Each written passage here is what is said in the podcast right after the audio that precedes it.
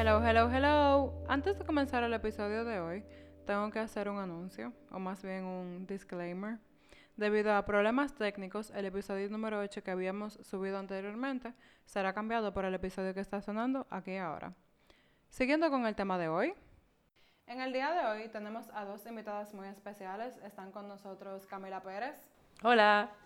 y nos acompaña Laura Báez. Hola. Cariñosamente Tachi, si alguien lo escucha en el medio de la grabación, yo le digo Tachi. Muy bien. Pues les comento un poco sobre Camila. Camila es estudiante de término de psicología clínica. Está certificada en el estilo de vida cetogénico. Para el que no lo entiende, es. La keto. Exacto. eh, low carb. Sí, eso es low carb, high fat. Así es. Eh, también está certificada en programación neurolingüística. Qué chulo. Eh, su Instagram es arroba the low carbist y es creyente en comer bien y comiendo bueno. Por el otro lado, Laura Otachi, cariñosamente, es licenciada en hotelería, madre y esposa full time, es coordinadora de eventos, paciente de bariátrica y su Instagram es arroba life in portions. RD. RD, me faltó el RD, lo siento. Bueno, igual se lo vamos a dejar en la cajita, no se preocupen. Muy bien, como ya quizás se habrán dado cuenta, en el día de hoy vamos a hablar de un tema que para mí es muy interesante, que es la comida. ¿Por qué la comida? Porque alrededor de la comida pasan como que muchas cosas. Eh, cómo uno se alimenta, para qué sirve, eh, no solamente en el aspecto nutricional, de nutrir el cuerpo, sino también como nutrición emocional, que era algo que yo comentaba con Camila hace no mucho. Y vamos a ver, ¿qué ustedes opinan? Bueno, la comida yo la defino. La comida yo la defino como energía nutritiva y placentera. Y el comer realmente es una experiencia completa. Tiene también las connotaciones no solamente fisiológicas de estoy nutriendo mi cuerpo, sino que también a nivel psicológico. Generalmente la comida se considera algo muy cultural, al mismo tiempo muy mío. Y muchas veces también los factores emocionales, lo que es la, si uno tiene un poco de ansiedad, generalmente eh, hay veces en que se maneja a través de la comida buscando esa especie de comodidad o de refugio. La comida es vida. Eh, alimentos, o sea, la comida, en la comida se basa todo. Tanto pasarla bien, pero también alimentarte, o sea, aprender a que tu cuerpo necesita la comida para sobrevivir el día a día. ¿Qué, qué es lo que a ustedes más les gusta, por ejemplo, de, de comer? Eh, cocinar, preparar la comida, hacer la compra, sentarse a comer. ¿A ustedes les gusta comer sola? ¿Les gusta comer acompañada? A mí me gusta comer sola, por ejemplo. Yo lo disfruto mucho. No, yo desde comprar la comida, prepararla, pero ve al otro comérsela.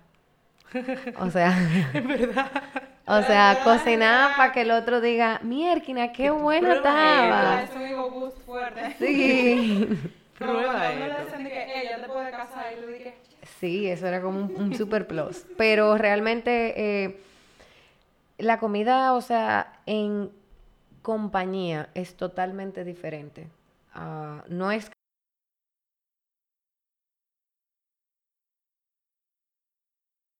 comer, disfrutar y nutrirte. Pero en compañía yo considero que, o sea, es muchísimo mejor. A mí me gusta de la comida en compañía es que es como un momento de socialización aparte. Fíjate, por ejemplo, como en, en muchas familias la tradición es sentarse a comer todo el mundo al mediodía o en la cena. En mi casa es así. Correcto. Por lo menos una. Una vez al día todo el mundo se sienta en la mesa y para compartir. Y mira, hoy yo hice esto, hoy yo tengo que hacer esto, y cómo te fue en tal cosa. Y es como un momento de. como de bonding. Exacto. Para mí la comida es mucho eh, bonding con la gente que tú quieras. A mí me encanta comer sola, pero también me encanta sentarme y, y sentarme a comer con la gente que yo quiero y de repente compartir un reguero de cosas y hablar de cualquier tipo de tema. De repente sentarse a comer o no terminar La sobremesa. Sí, la sobremesa, eso es lo que a mí más me gusta, porque ahí sale de todo. Ahí sale que desde el chisme más fuerte de la familia hasta, ¿y por quién tú vas a votar ahora? Exacto. Y que se aprovecha muchísimo también, no solamente el tiempo, sino a nivel de comida. Yo estaba leyendo acerca de, por ejemplo, los franceses se toman más tiempo para comer que las personas aquí en el continente americano. ¿Y por qué es eso? Porque ellos se toman su tiempo Sí, para comer al paso. Entonces aquí realmente en este lado del mundo eh, suele ser como que se come muy rápido, suele ser como que se come muy rápido, se come demasiadas porciones y hay veces que uno no interactúa, pero a mí yo disfruto mucho el, la experiencia del, tú sabes, del comer, de está bueno, y al mismo tiempo yo comparto contigo.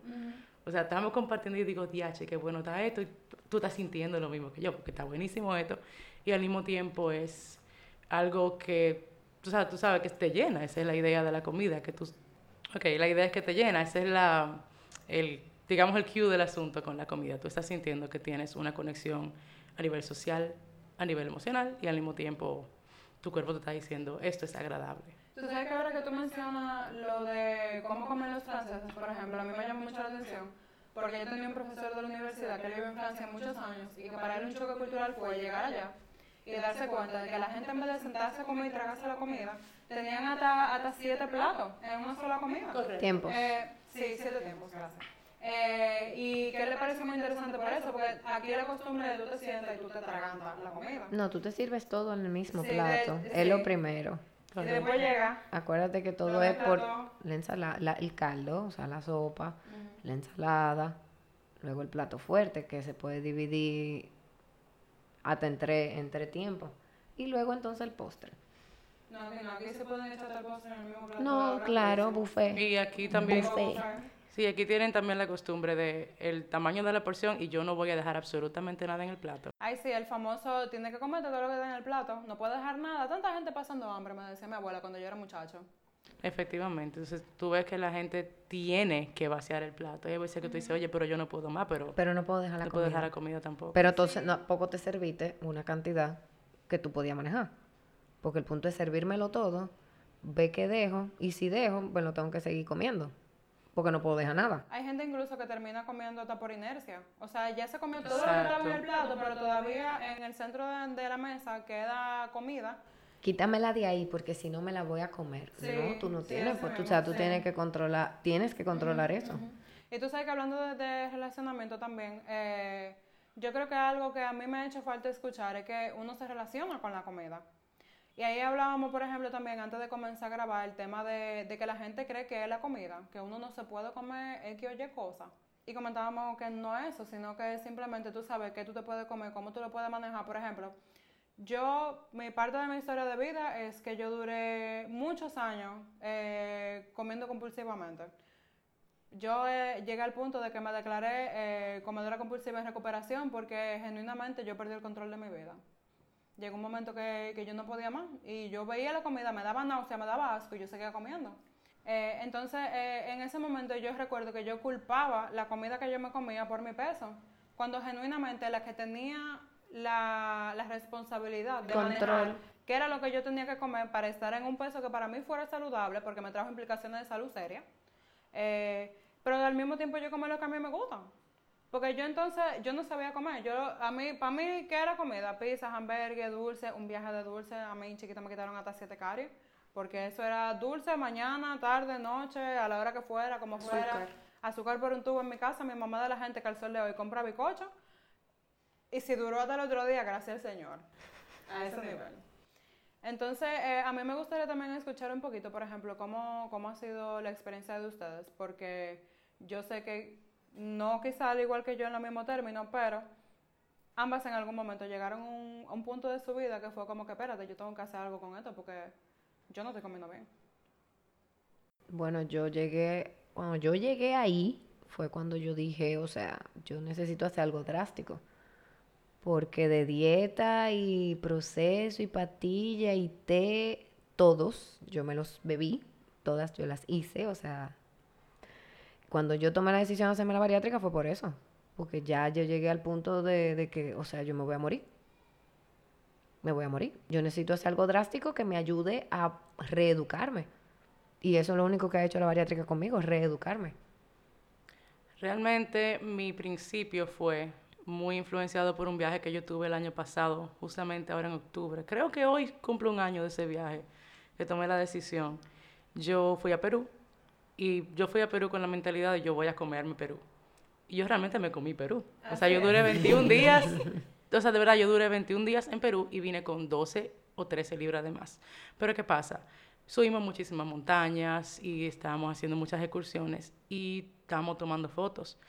Pero yo evitaba tomarme fotos porque en cada una de las fotos que yo salía, yo no me veía O sea, yo tengo fotos en Machu Picchu que yo no compartí. Wow. Porque yo digo, es que esa no soy yo. Esa no soy yo. Esa no soy yo. Entonces, al volver para acá, yo dije, ok, algo tiene que ser.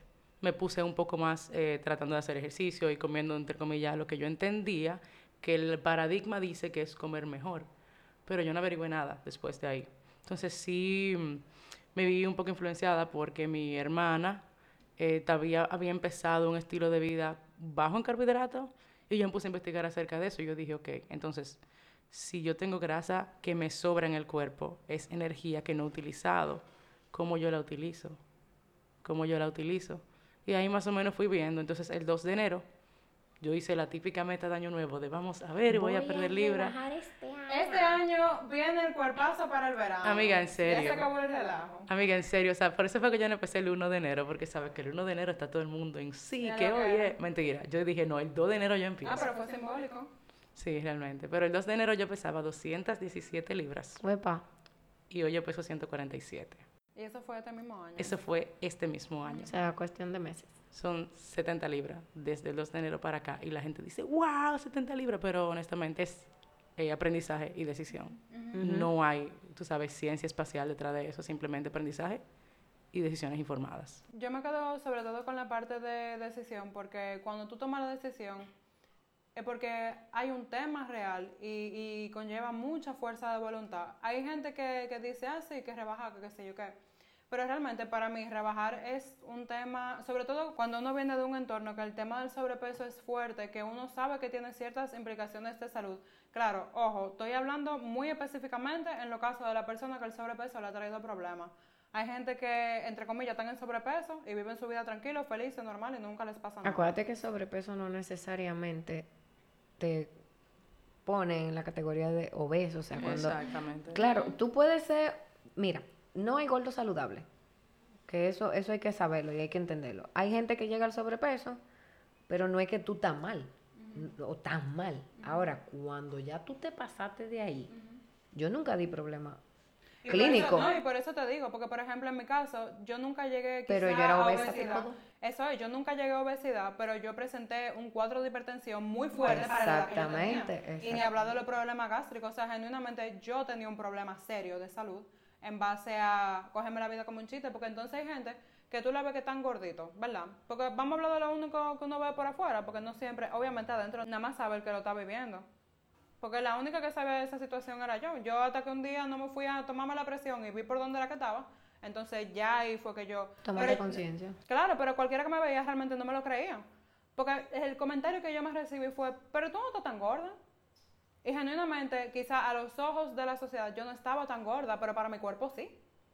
Porque para tú llegar a desarrollar hipertensión a los 23 años por estar de bacanaza, comiendo co- nada más que chuchería 24-7 y a cada rato y cada vez porque estoy aburrida, ¿cómo no? Porque era lo que decíamos, es que tú estás comiendo. Yo no comía vegetales.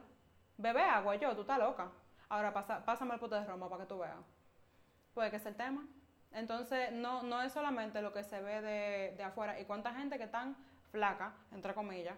Y están Hay gente estado delgada de deterioro. Sí, hay gente Por que- el nivel de grasa, por lo que que comen. sí, que están en un estado de deterioro horrible. Y son porque- delgados. Ujú. Y también es como tú te sientes, porque realmente si tú estás comiendo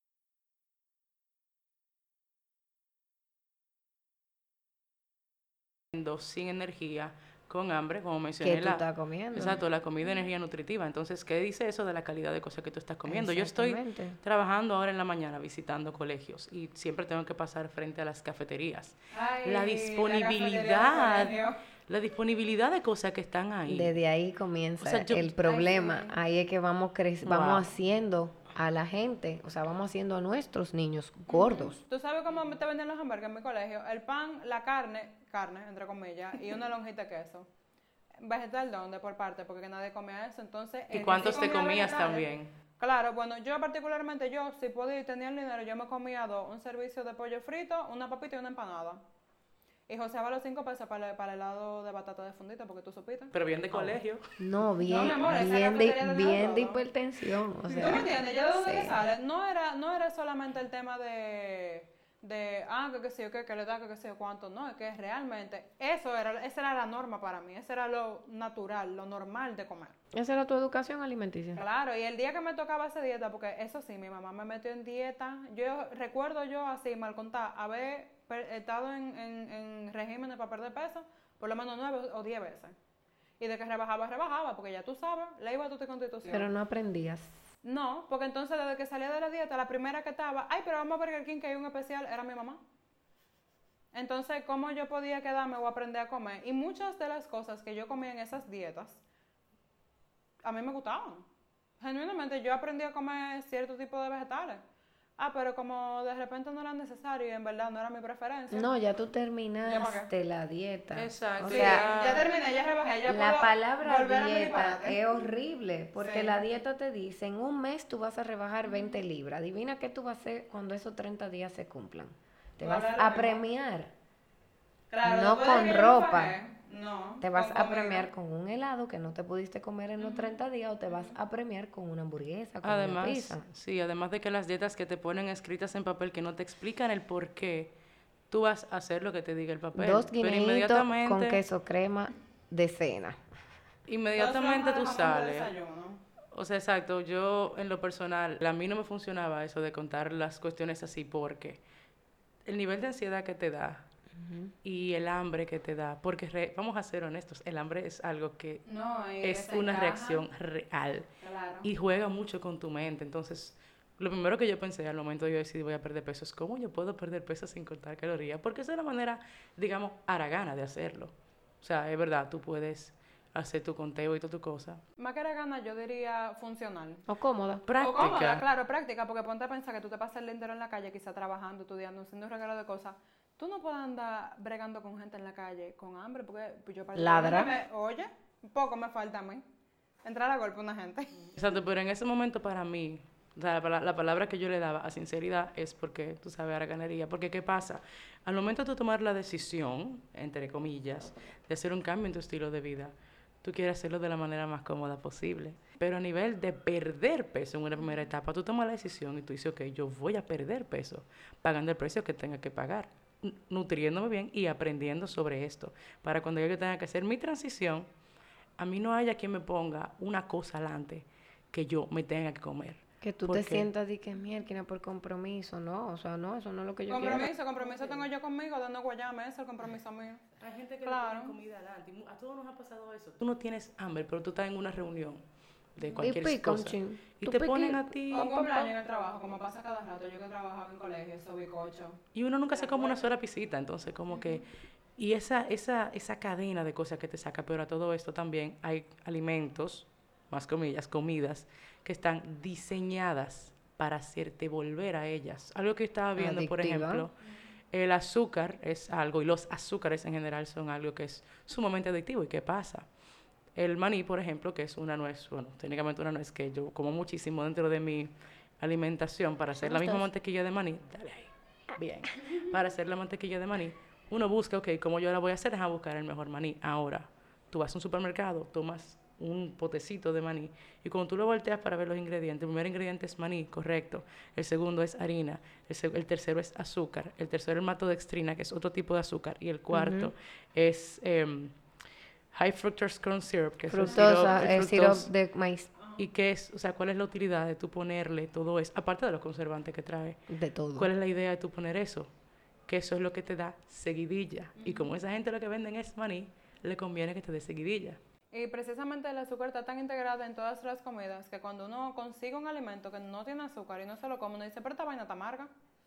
Que a mí me pasó el otro día con un maní justamente de lo que uno compra para pa como... pasarlo por el Tostar. sal, tostarlo en el- gracias. O sea, lo Bien. compraste sin sal, sí, sin sal, sin natural totalmente. exacto. Porque esos son los que a mí me gustan. Tú lo tuestas y eso queda buenísimo. Y yo me acuerdo que yo me lo comí y por la costumbre fue de que... No, pero tostado después, te digo, después de haberlo tostado, yo me lo comí y fue como que, pero esto sabe como, como, como que le falta algo. Azúcar. O sal. No tenía sal, era azúcar. Ah, pues azúcar. Pero después de que tú sales del ciclo, o sea, después de que tú encuentras tu ritmo, Tú te comes otra cosa de ese yo ah, y tú dices, de que, oh. ¿pero qué fue? O sea, a mí me pasó un mes que yo dije, bueno, voy a durar un mes solamente bebiendo té y agua. Y también me bebí una bebida de vinagre de manzana, pero eso era ya más, más por mí, ¿verdad? Eh, pero después de que yo volví, a, me dieron un vasito de refresco, de esos que son de que light. No sentiste la gloria, te sentiste mal. O sea, porque yo caen mal. como el Ajá. yo como, pero ¿y qué es esto? O sea, y uno como que siempre quería más y más y más y más y más. A mí me relajan bastante ahora porque últimamente yo estoy viendo todo lo varones nutricionales de todo. Porque a mí me interesa saber no lo que estoy entrando en mi cuerpo solamente a nivel de carbohidratos y azúcares, sino de verdad, esto que yo ¿qué es lo estoy que comiéndome me va a hacer, me va a dar seguidilla. Ujú. Me va- porque realmente lo- le agregan cosas. Y eso es a nivel de, tú sabes, es un negocio para ellos ya, que tenga más gente comprando.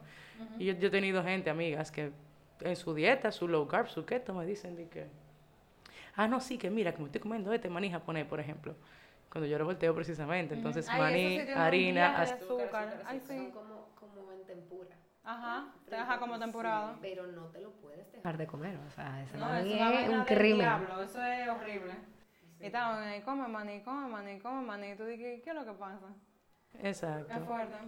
Del, del proceso, de, por ejemplo, de ustedes de comenzar a perder peso, eh, ya ustedes lo saben, yo creo que realmente yo lo voy a decir más por agregarle algo al tema, pero el perder peso nunca es solamente perder peso, siempre hay pérdidas secundarias que vienen con rebajar, porque aunque uno se empieza a ver mejor y se empieza a sentir más cómodo y más livianito y de repente yo no podía subir dos pisos y ahora puedo subir cuatro y no me sofoco, que heavy. También hay una serie de, de pérdidas que, que conlleva el, el perder peso. En mi caso fue dejar de utilizar el sobrepeso como, como un escudo. Para mí la gordura era emocional completamente y de eso vamos a hablar ahora después de esto. Eh, porque yo siempre tenía muchas cosas que decir y me la reprimía y en vez de decirlo me la comía o me dolía algo, yo no decía que a mí me dolía algo, que yo estaba molesta contigo, que tú me hiciste algo que a mí me dolió, yo mejor me lo comía. Para que tú no te fueras a ofender. Porque como la gente se ofende y yo no quiero andar ofendiendo a la gente, Pues, déjame yo pues yo te ofendía y me lo comía. Muy fuerte, O sea, muy fuerte. pero la comida sí fue para mí un escudo. Sí, no mi gordura, la comida. La comida era con lo que yo llegaba. O sea, vamos a salir, hay comida. Ay, sí. Si no hay comida, yo, no voy. Totalmente era así también. Las, ir a las bodas, ay, ese buffet, yo no maté. Fulano, tú deberías de casarte, porque mire, Pero boda vamos, va a ser vamos juntando, yo tengo mucho que no te veo. Ay, sí, ¿qué restaurante? ¿Qué te gusta comer? Pero vamos juntando en el mirador a caminar o lo que sea, que yo no, a comer. Exacto.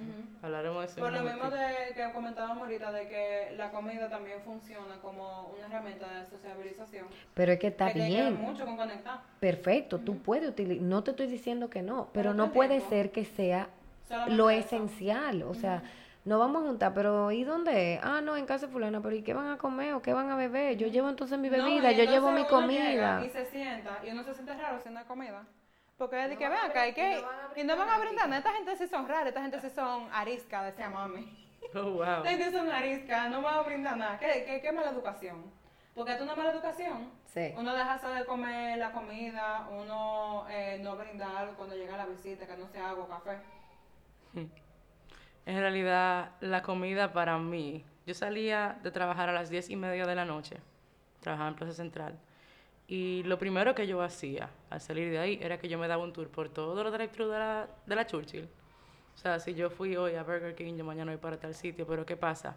A nivel de vergüenza y de culpa, yo pasaba por el drive-thru, estaba, yo, yo me tenía un reto, era como que, ¿qué tanto yo puedo comer con estos 200 pesos? Mi hermana, mire, ese Burger King me hizo un daño a mí.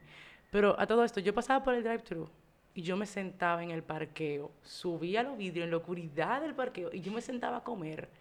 Pero era rápido, o sea, era de que un atracón de comida.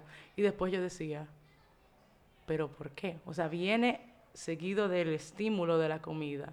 Porque a todo esto, yo sé que es de media de la noche, pero tengo de las 7 pensando en que me voy a comer una cosa de Burger King. Yo estoy anticipando totalmente Ya tú estás Para- planificando el desastre. para ponerle el, el, tú sabes, foto a la tumba del hambre, entre comillas, emocional que yo tenía. Pero mentira, eso era ansiedad. Entonces después, mi ansiedad se transformó de ansiedad de que quiero comer a guay, que bueno, estoy comiendo ahora, a después la culpa de... Realmente ni siquiera me supo como yo pensaba que iba a saber. Entonces yo gano tanto por hora y este dinero que yo gasté significa que yo trabajé tantas horas de mi vida para comerme esto en cinco minutos. O sea que al final uno intenta escapar, por así decirlo, el sentimiento de ansiedad y se termina sintiendo miserable.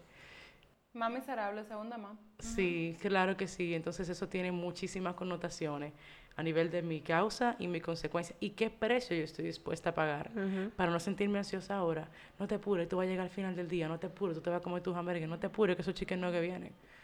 Y obviamente el cuerpo no me lo agradece porque... En el señor chicken no que confiamos.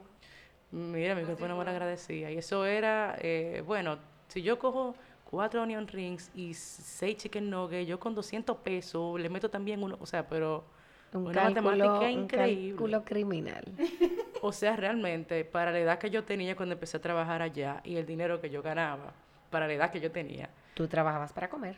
yo trabajaba para comer, o sea, para mantener ese, Y ni siquiera para disfrutarse la comida, sino simplemente para darse el atracón. No, un día cuando yo cobraba, yo llegaba con ice cream sandwich para todo el mundo. Vamos, y dejaba dos y tres en la nevera.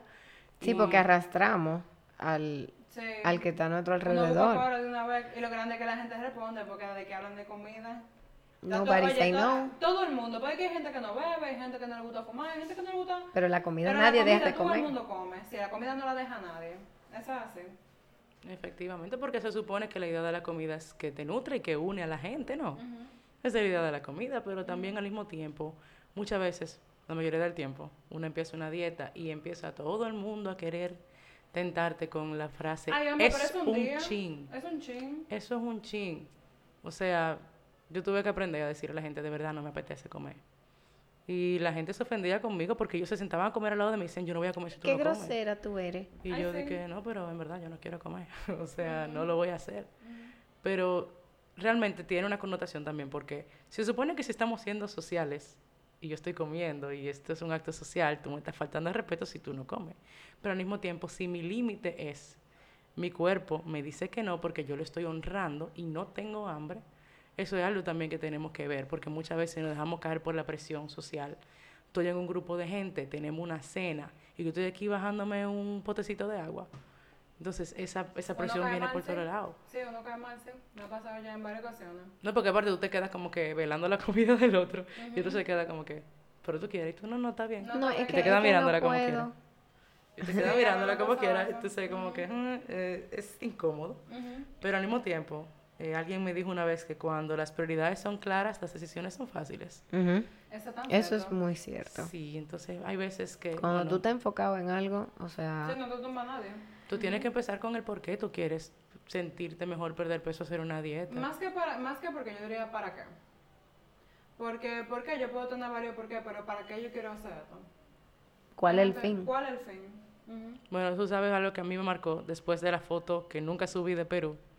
Mi hermana se iba a casar en el julio de este año. Yo dije, no es verdad que yo voy a salir en una foto en la que yo no me vea. No es verdad. Entonces, para mí eso fue de que un, un punto de inflexión, porque una- un ejercicio que yo Ese suelo hacer con la gente. uno de los detonantes para tomar la decisión. Una, una, algo que yo pensé, y que trabajo mucho con, con la gente que me pregunta, es, y la- nunca me responden la pregunta bien por miedo a, tú sabes, a ofender a al- algo en el universo, pero ¿a qué edad tú te piensas morir? Si fuera por ti, ¿a qué edad tú te piensas morir?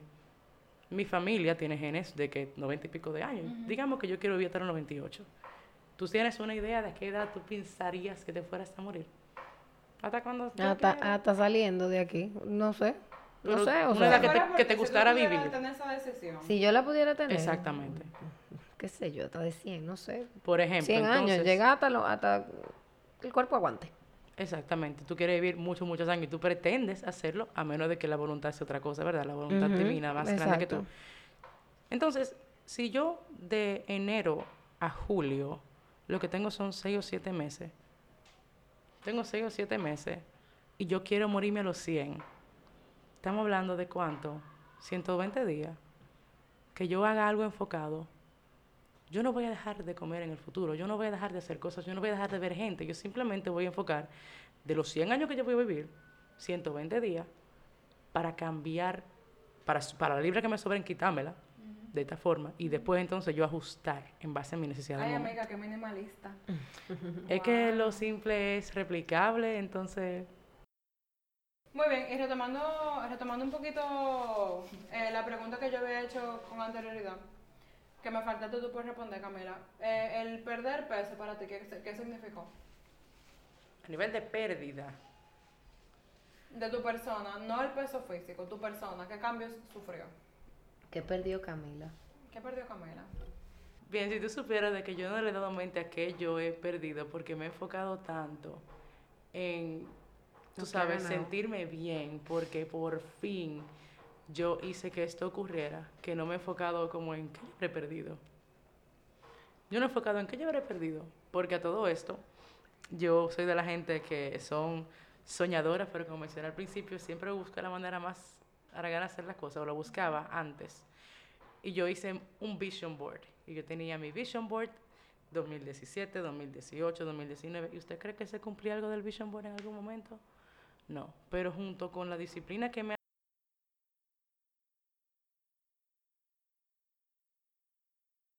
al esfuerzo que uno pone, porque he cambiado la actitud, perdí el pesimismo, perdí el overthinking, eso sí.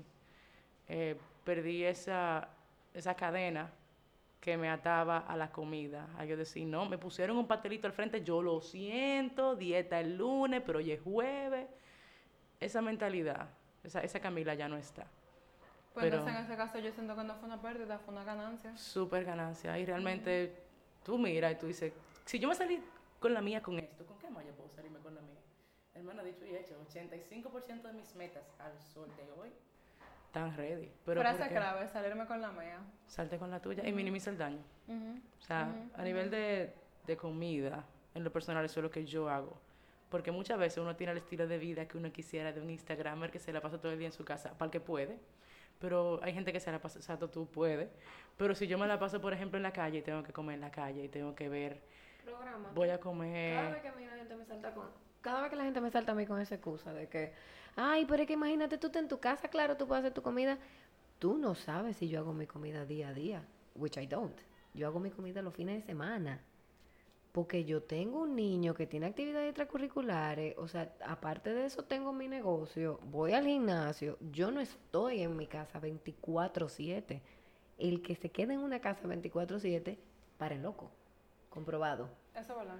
Pero no, no, tú no puedes poner como barrera el que es que yo estoy muy ocupada, yo trabajo en la calle, viejo, coja, coja la noche anterior, agarre, o desde que tú llegas del supermercado, que la carne está blandita, agarra la carne, sazona, la limpia y comienza a porcionar. No tiene que esperar que se descongele. Coge un día para eso, los domingos, que los domingos. Claro, o sea, y eso es su. Claro, es verdad, no todo el mundo No le gusta cocinar. Yo o iba a decir eso. no le gusta. Y hay, hay veces que genuinamente no todo el mundo siempre tiene el tiempo. Sara, lo que más hay es opciones. Era de- era ahí que iba a llegar. Ahí Ahora hay gente que te la lleva la comida. Exacto, exacto. Ahí Era que ya iba y se lo dejo a Camila porque ya yo me conozco esta esta parte de- del discurso.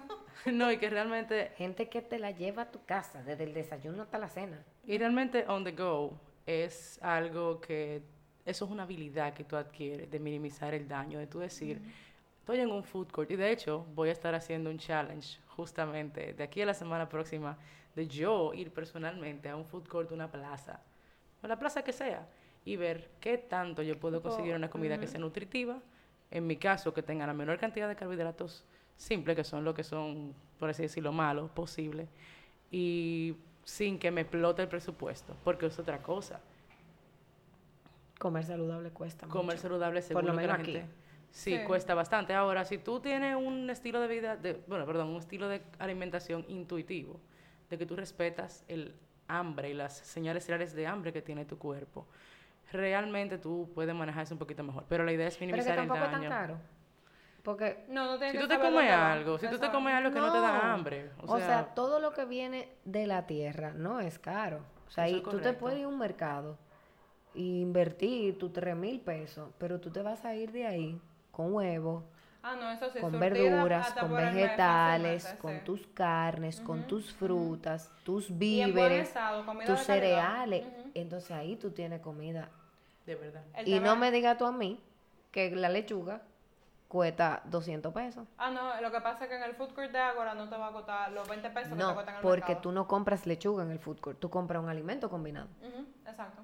Y Que donde te esa sacan- es la parte complicada, claro, porque era lo que te decía ahorita, por ejemplo. Pero de que se consigue, se consigue. Ah, claro no, eso sí, de que se consigue, se consigue, eso es lo demás. Y, No, y y- que- y, por ejemplo, el mercado está ahí, ¿eh? Yo soy fan, a mí el tema dame el viaje, pero yo, a mí me sueltan allá y yo soy feliz. Pero es, por ejemplo, lo que estábamos comentando ahorita un poquito con Camila, de que no siempre hay personas que no tienen la posibilidad de, de quizá crear una rutina y, y como apegarse a eso con el tema, por ejemplo, de preparar comida. Entonces, en ese caso, porque hay, hay una semana que a ti no te da tiempo, y esa es la verdad. Hay un día, un día que tú tienes que de verdad tú no tuviste el chance. Hay una semana que no te dio la cabeza. Para eso tú te planificas. Pero independientemente de la planificación, porque es lo que te digo, a veces no es con qué tú estás eh, lidiando afuera, sino también con qué tú estás lidiando dentro. Porque ese es el tema, principalmente con la comida. A mí me pasó que yo perdí el control. Y mi manera de recuperar el control no es solamente vigilar que yo me estoy comiendo, sino también eh, respetar mis horarios. Porque, por ejemplo, a Camila lo que le funciona es que ella le hace caso al hambre. Y cuando le da hambre, ella come, yo no. Si yo espero que me dé hambre, es porque ya mi cuerpo llegó hasta lo último y yo tengo que comer aquí, ahora y ya. Y no es, es- es para ayer. Yo duré un año comiendo con un reloj. Wow. Un año y lo apagué, le quité, o sea, retiré todas las alarmas, que es un muy buen hábito para los pacientes bariátricos. Nosotros tenemos que comer cada dos o tres horas por obligación, porque, no hacerlo. sentimos hambre. Entonces, ese detonante nosotros no lo... Sí, nos da ansiedad, eso sí, porque la ansiedad, o sea, eso está aquí, eso no está en la barriga. Pero sí, eh, nosotros tenemos que forzarnos, como quien dice forzarnos, a comer, a alimentarnos cada dos o tres horas. Yo duré un año donde mi celular, o sea, todo el mundo sabía, Laura, te toca comer. Laura, tu celular, te toca comer, dice que te toca comer. Un año y pico. Y pregúntame ahora, yo como a las mismas horas que yo tenía programado el reloj en automático. Yo no cuenta. uso reloj. Ya yo tengo mi hábito. O sea, en un hábito. Tú creas los hábitos, tanto los buenos como los malos. Eso es cierto. Eso es muy cierto. Realmente empoderarse y decir, bueno, yo puedo hacer que esto ocurra, yo puedo salirme con la mía. Y si me salí con la mía con esto, ¿con qué más yo puedo salirme con la mía? Claro. Es cuestión de, de decisión realmente, pero ¿por qué la gente no toma decisiones anteriormente? Porque quizá la información que yo manejo y la información que maneja una persona que no sabe absolutamente nada de una dieta baja en carbohidratos, si yo tuviera la información que ellos tuvieran, claro, yo tampoco la hago. Sin embargo, que yo hice y dije, no, espérate, que tiene que haber una manera de que esto haga sentido para mi realidad ahora mismo. Efectivamente, investigo, encuentro de repente cómo es la- el comer de manera intuitiva, el comer con atención plena, que es el mindful eating. Ujú, ah, sí. Se está hablando bastante porque tú te sientas a comer, y oficina, call center, o sea, yo duraba, era, me daban 30 minutos para comer, dentro de los cuales yo perdía 7 entre yendo al baño y bajando y subiendo la escalera. O sea que tenía 23 minutos para comer. Y yo quería que tuviera lo que yo me llevaba para el trabajo. Y eso es, tú comes rápido y comes rápido. Y primero que nada no disfrutaba la comida. Me daba la meme después de comerme el arroz, porque obviamente energía que no estoy usando en el momento. Y todas esas cosas que son tan sencillas de resolver. Si tú te informas y tú dices, ah, pero esto es una forma fácil de yo poder adaptarla a mi realidad. Un food court minimiza el daño. Vas a salir con amigos, minimiza el daño. No beberse las calorías Porque A la gente que pide ice en vez de refresco, digo, porque es mejor. Tú sabes, yo creo que... es lo mismo. O sea, full. eh, yo creo que peor. O sea, chino la tienes la opción de no beberte ni siquiera el azúcar en un refresco. El ice tea te la da toda. Sí, te la da todita ahí, pam, pam. Oye, yo viéndome entonces un, un chinola con leche carnation. Yo, wow. Chinola con leche carnation. Y le decía al tipo, mira, bien de azúcar. Ay, mi madre. ¿Tú sabes lo que es leche carnation? Con y esa entonces la leche chinola. saca de, de barra payán. Vende payola. Muy fuerte. Pero miren, en verdad, Muy eso era dos y tres veces a la semana. Bien de azúcar, bien de azúcar, bien de azúcar, bien de azúcar. Y, pero uno cree que el azúcar es ah, como un treat, como que un premiecito. No, Es que eso fue lo que a ti te enseñaron cuando tú eras chiquita. Exacto. Es que de ahí es que viene todo. O sea, en este proceso yo he aprendido, yo, con mi hijo, que yo soy la que le tengo que enseñar a él. Mm. Y no es forzarlo a que te tiene que, no te puede parar de la mesa hasta que no te come el plato de brócoli. O sea, ¿por qué? Un brócoli hervido, un, un coliflor hervido. Entonces, ¿qué yo hago? Que yo se lo comenté a Sara una vez. Yo le hago una salsa en su pasta de vegetales. Se lo disfraza como que. No, pero él sabe lo que Él está sabe lo que está comiendo, comiendo. porque yo le digo lo que tiene. O sea, no es como los padres que le dicen, no, mi hijo nada más come pollo y le meten un bacalao y este, ¿esto es pollo, papi? Sí. Sí. No, eso es pescado. Las cosas ¿Y por qué yo tengo que comer pescado? Bueno, porque los animales se hicieron, son fuente de proteína y se hicieron para comer. El que no lo piense así, porque tiene su idea Sí. vegana y lo que sea, esos son otras. O sea, Eso aparte. Sí. pero eso se hizo para comerse. Igual que la lechuga, todo, todo se hizo, pa- los alimentos se hicieron para eso. Y que tienen una función también en el funcionamiento de Exactamente. tu cuerpo. Pero yo no puedo agarrar y venderle a mi hijo, o sea, eh, no, está bien. Ay, es que el, el niño no come nada que no sea McDonald's.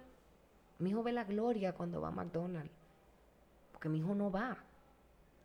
O sea, mi hijo se lleva todos los días al colegio agua. No es de que agua y el jugo. No, mi hijo no sabe lo que es jugo de, de- de cartón. Bien ahí. No es porque yo no se lo dé ni porque no se haya, no lo haya expuesto a eso. Cuando está, si es lo que hay, bébete un poco, no hay problema. Pero no es la costumbre, o sea, el hábito. Mi hijo todos los días se lleva una avena, un mangú, un puré, un huevo, queso, eh, una que otra galletita, un bicochito, o sea, hay un balance. Uva, manzana, le encanta la mantequilla de maní, Amor y vida. Sí, mantequilla de maní con manzana verde. Amor y Ay, vida. Ay, ay, ay. Me encanta Amor eso. y vida. Pero eso es lo que él ve también aquí. Ahora, si yo me hubiese quedado en el estilo de vida que yo tenía antes, yo no sé qué iba a pasar. O sea, Y que uno no le da mente a eso.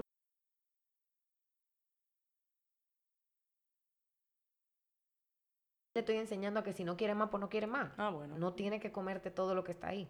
Que esa también es otro error. Declaración muy importante, mucha atención. Tú no quieres más, te sientes lleno, no comas más. No, tienes que comerte todo.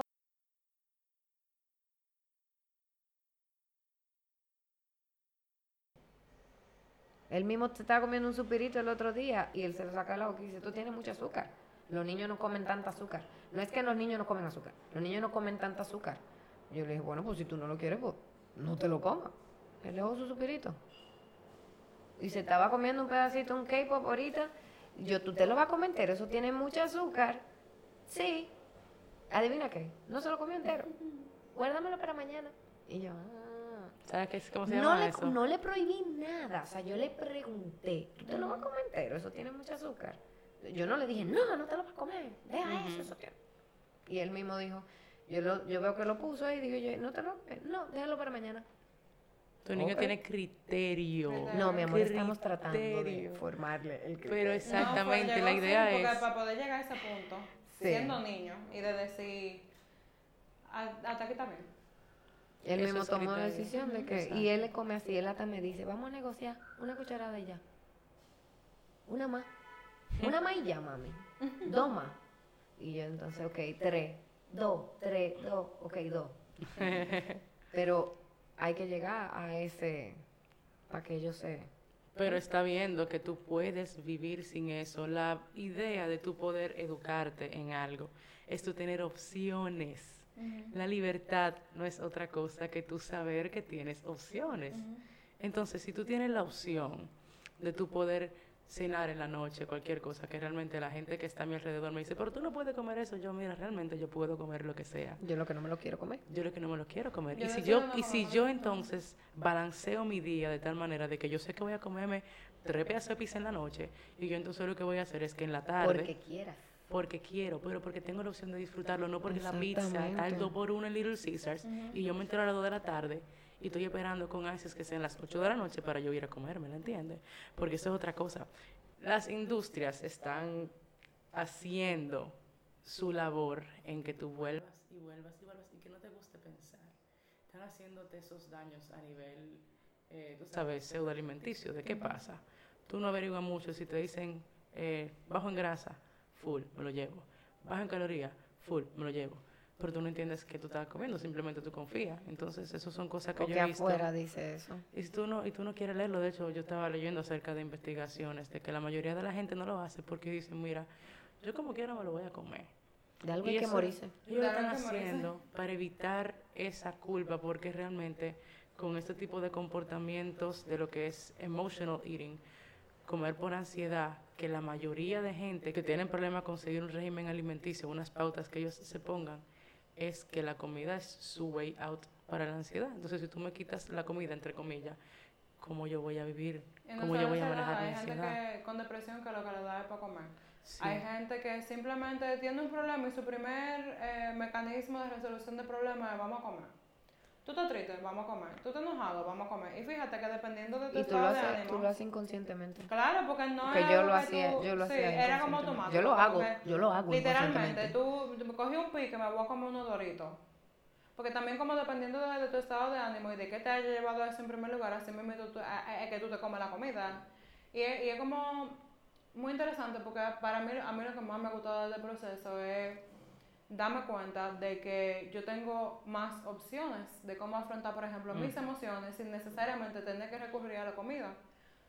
Porque mientras la comida es buenísima, y para mí es el final, Amén. ese es mi golpe, Yo yo, no lo voy a negar, hay más cosas.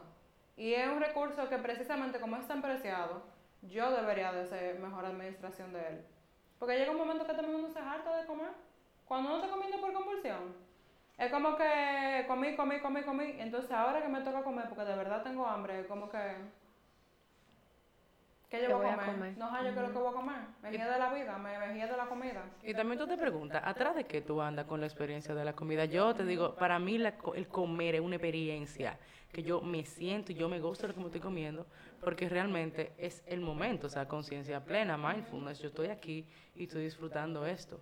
Pero que pasa muchas veces en que uno le da otra, tú sabes, otra otra giro. connotación, le da un giro extraño. Entonces, ¿qué tú andas buscando cuando tú te comes ese plato de pasta con esos tres, tres o cuatro panes en tu casa que tú preparas? No, el sabor. Tú sabes de que hay cosas que te dan un sabor casi idéntico a eso que tú estás comiendo y te hacen mucho menos daño y te dejan mucho más, satis- más- satisfecho. Las opciones Las saludables. opciones saludables. Cuando yo descubrí los zucchini noodles, yo dije, wow, o sea, wow, yo estoy comiéndome. Porque al final lo de la pasta es que tú te gusta la salsa, tú te comes lo otro, pero tú te comes. Sí, porque te voy a decir algo. Yo como pasta integral con, o sea, Con sabe totalmente tocando. diferente, pero lo que le da el toque es lo que yo le, el, el aditivo. Exacto, entonces. Es lo mismo que pasa con todo. Tú agarras, y, por ejemplo, esos zucchini, zucchini noodles con carne, lo mismo. Muchachos, o sea, hay una, una salsa que sea. Yo le echo crema de leche porque yo como bastante grasa saludable. Pero con crema de leche, un chin de ajo y un chin de queso. Amén, aleluya. Eso es una, un alfredo que se llama eso. Y un chin de, de, de, de pollo, de bacon. Óyeme, a mí no hay quien me diga. A mí no hay quien me diga que eso. Que uno come malo, tú sabes. O sea, yo, yo he dicho siempre de que realmente hay que comer bien, pero hay que comer bueno, porque eso te va a seguir llevando. Mira, a mí me pasó una experiencia. Nosotros nos fuimos para un hotel, resort, o sea, de todo. Y yo me serví, porque es la costumbre, yo me serví espárrago, eh, hongo salteado, arroz. Arroz, o sea, había un arroz blanco ahí, y yo cogí mi arroz y una carne. Y me dice mi esposo, cuando yo me siento en la mesa que ve mi plato, me dice, tú viniste tan lejos a comer espárrago.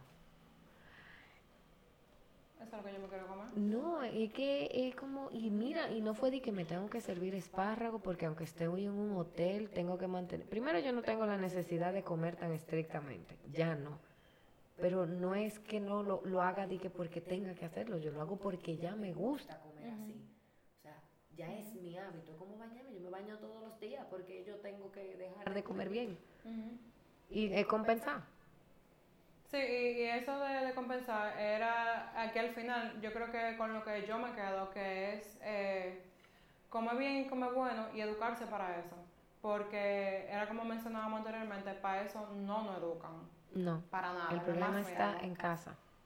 Y no tenerle miedo. No, y el problema real ahora mismo está en que, está bien, a mí no me enseñaron a comer, pero ahora que yo soy un adulto y, y yo sé más cosas y tengo más opciones que yo con ese conocimiento. Porque esto al final del día es simplemente entender que uno se merece una- un mejor estilo de vida. Yo me merezco un mejor estilo de vida y precisamente por eso yo decido alimentarme mejor. Si, tú, si ustedes pudieran decirle a alguien algo con respecto a alimentarse de mejor manera o de manera más eficiente, sea cual sea la corriente, sea cual sea la ideología, sea cual sea el mecanismo de armar su comida, su plan, lo que sea, ¿qué ustedes le dirían a una persona que tenga esa situación? Es más sencillo de lo que tú crees. muchas veces uno se complica con el overthinking por la falta de información o por los paradigmas que uno tiene de antes. Habíamos mencionado, creo que anterior, antes de comenzar, que el dominicano cuando empieza una dieta tiene una dieta de galletita de soda con, o sea, jugo de naranja genérico, por así decirlo. Pero, ¿y uno qué siente? Tú sientes hambre. Entonces, el concepto que tenemos... Tallota con, con un bacalao. Oye, el concepto que uno tiene, uno tiene que estar dispuesto a abrirse la mente, decir tal cosa, porque por ejemplo, lo que yo creo que más intimida a la gente de empezar es si tú le dices que te vas a poner fit, pero y si yo no estoy con- de acuerdo con el concepto de fit, si yo no estoy de acuerdo con el gimnasio, si yo no estoy de acuerdo con tal cosa, pero quizá tú no has pensado de que tú puedes adaptar tu vida con pequeños pasos para acercarte un poquito más al fitness de lo que tú estás ahora mismo. Y ya tú lo manejas por paso, pero es mucho más sencillo de lo que uno cree una vez uno tiene la información correcta. Y si yo pasé de equipe a croqueta, todo el mundo puede pasar. Cualquier persona puede pasar de equipe a croqueta. De verdad que sí. Así es. Tachi. Un día a la vez. Solo por hoy. O sea, un día a la vez. Si tú hoy comenzaste, decidiste, hoy lunes, X, que tú querías cambiar tu hábito alimenticio, no es que vacíe la nevera y comience a comprar todo green, todo light, todo eh, integral. No. Si tú te bebes diario 3, 20 onzas de Coca-Cola, bájale entonces a uno. No te la dejes de beber de golpe. Un día a la vez va a llegar un momento en que a las dos semanas, porque ponle dos semanas, tu cuerpo solamente necesita dos semanas para adaptarse a un cambio. A las dos semanas, tú vas a estar bebiendo agua y tú vas a decir, que yo no bebo Coca-Cola. Tú, tú ni cuenta te va a dar. Igual que con la comida, mídela, todo en porciones, todo, todo. Por eso mi cuenta se llama así, la vida en porciones. ¿Te gusta tu arroz? Cómete tu arroz, cómete media taza, un tercio de taza, disfrútalo. Tu proteína, un buen balance de proteína. Tus vegetales, un buen balance de vegetales. No te cohibas. Así es. Bueno, hasta aquí el episodio de hoy. Tachi y Camila, muchas gracias por acompañarme. Un placer a ti por la oportunidad. Espero que les haya gustado. Cualquier comentario, cualquier sugerencia, cualquier duda, historia, anécdota, lo que sea, nos pueden contactar a través de nuestro correo adcelpodcast.gmail.com o a través de Instagram arroba adcelpodcast. ADC de Amiga Date Cuenta. Gracias, hasta la próxima.